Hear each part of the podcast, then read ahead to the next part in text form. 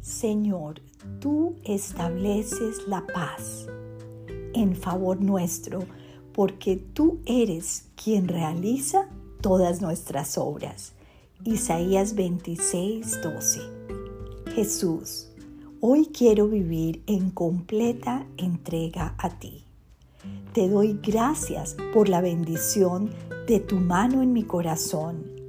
Me has llenado de tu paz y por eso te alabo.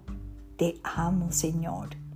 Te ruego sigas llenándome hoy de tu Santo Espíritu y puedas sentir tu santa mano calmando mi mente, mi corazón e infundiéndome serenidad y paz.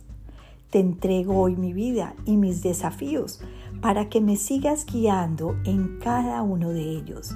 Eres tú quien establece la paz en mi corazón. ¿En dónde hemos buscado esa paz? ¿Verdad que es difícil encontrar esa bendición de vivir con una mente serena y tranquila? Solamente en el Señor. Él es el que va, dice acá Isaías 26, 12, establece esa paz a favor nuestro.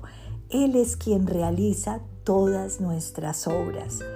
Entonces tenemos que seguir buscando con todo nuestro corazón cada día que el Señor nos siga llenando de su Espíritu Santo, nos siga dando esa tranquilidad en medio del caos que a veces vivimos, porque es imposible tener todo completamente en orden para encontrar paz.